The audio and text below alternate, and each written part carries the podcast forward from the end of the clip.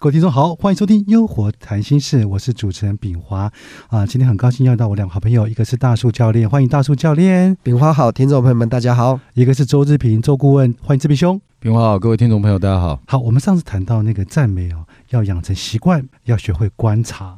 那有没有再深入谈一节，就是说呃，要怎么样去做这个事情，让大家更能够了解到赞美这样的一个情况？OK，这个我们就来跟听众们分享哈。如果我们希望我们的赞美哦，首先我们还是讲第一个步骤，先有量，就是逢人就能说，哎，你看起来很精神哦，哇，你今天这个衣服很好看。或者是呃你的呃手提包很漂亮，这些都是一个练习。我们先让自己练习起来，愿意开口去赞美。可能有些人不接受哦，可能有一些人觉得没感情，但是无所谓，这就是一个练习。嗯，那当我们练习到我们有这个习惯之后呢，我们开始要学会什么？先观察后赞美。那么先观察后赞美有什么好处呢？就是当你赞美完之后，如果你能后面说出一些具体原因，对方会觉得你的赞美是有观察、有真诚在里面的。那我举个例子来说，假如说我要赞美炳华的话，你听听看哦。第一个最表面说，炳华，我觉得你是一个脾气很好的人。好，结束。所以你你可能要说，哦，谢谢你，谢谢你，没了。嗯。那第二个层级是，炳华，我觉得你是个脾气很好的人。为什么我这么说呢？我就发现到，我跟你相处这么久，我们做这么多集节目，我我发现到，无论你白天工作多忙多累，我从来就没有看过你有出现不耐烦或者有情绪，所以我觉得你真的是脾气非常好。你看，当我说出。第二个赞美的时候，你就会发现，我前面这句不是随便说说，我是观察，我是有观察，我是有体会，我才说这句话。虽然观察不是完全对，我也有疲惫的时候啊，只是没有让你看到。对对，这个经过观察的。可是你是否觉得你听到这样赞美，觉得我是有是有深度的？对对，类似像这样，所以这个高手在。在旁边哈，周周先生，你听你听听看，他很会赞美，你听听看他他怎么来赞美呃炳华或者赞美呃任何一个人，我们来听听。哦，所以你刚刚已经赞美完我了，对不对？对，就是要有观察的赞美，哎，就不一样。我们看周先生有什么样的这个？那我们请志平兄来赞美大树好。嗯，哦，是的，好好，这个赞美这个东西哦，我我觉得嗯，教练讲的这个部分真的是非常好，就是我们说出呃我要赞美的 原因，然后再讲出为什么会这么说。我觉得这这个部分是很好，可是我觉得如果我有另外一个方式啦，就是说全然的赞美，其实并不一定会让人家能够接受。我觉得如果他是带有一种建设性的赞美，这样会是更好的。就是说我可能带有三层的建设建议，然后七层的赞美。也就是说，如果假设我要呃称赞教练的话，就是哎，教练，我觉得你的课真的太让我启发了，然后。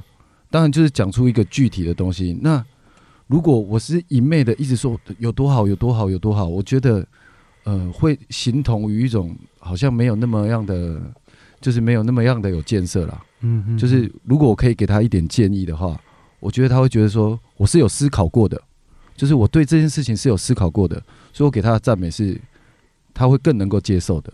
就是我我一般我在赞美人的时候，我都会这样做。哦，所以说从观察赞美可以到。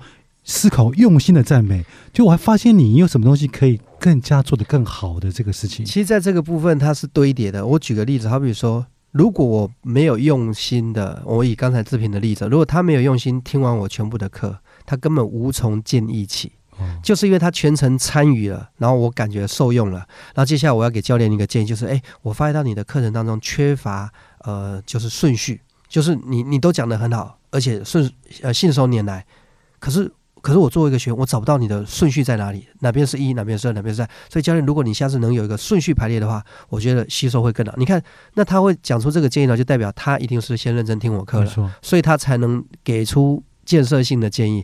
其实这也确实是这样。我们很多的人哈，有过这么一句话，我们也给听众朋友们参考参考一下啊就说如果我们只听到优点哈，永远都只听到优点跟赞美，其实我们是无法进步的。还是得有人告诉你，哎，我有什么地方是。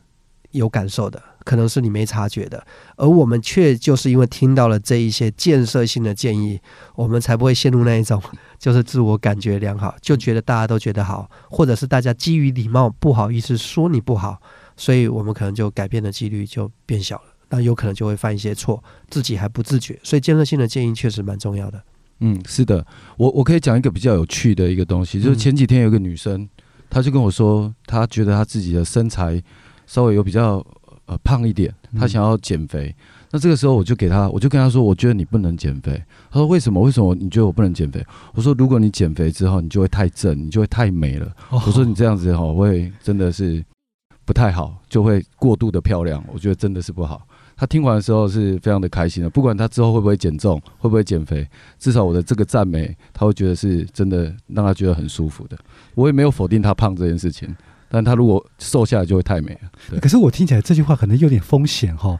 有些女孩子她就是更美，想更美嘛，那，她她会不会听这个东西会有别的想法？可能就我觉得会有点风险，是不是？呃，我我觉得就像刚才说，赞美多了，可能还是会有风险，有些人可能不接受。是其实，呃，我觉得刚才志平讲这东西，以我们的过去经验值来讲啊，就是如果她是一个女孩，正常的女孩啊，对女孩子来来讲，其实多一点赞美，哦、多点称赞她的身材很好，或者她呃很可爱，或者很漂亮，这种赞美，我可能这女孩子会不是那么乐意，但内心还是会高兴。啊，对，没错，呃，就是我，我是虽然哎，你这个人说话很，就听起来怎么这么不不真诚，但内心还是这个部分我可以我可以对比一下。对哦假设他说：“哎、我觉得我要减重。”然后我就说：“不用，你不用减重，你已经很漂亮，哦你已经很可爱了。”他可能是没办法接受，他觉得没有啊，明明就很胖啊。哦可如果我跟他讲说：“我觉得你是不要再瘦，我觉得这样就好了。”我说：“因为你再瘦下来，你就会太美、太漂亮了。”我觉得这样是，你看我觉得这个我跟你说对比出来，对方可能会会偶尔开玩笑说啊，你这个贫嘴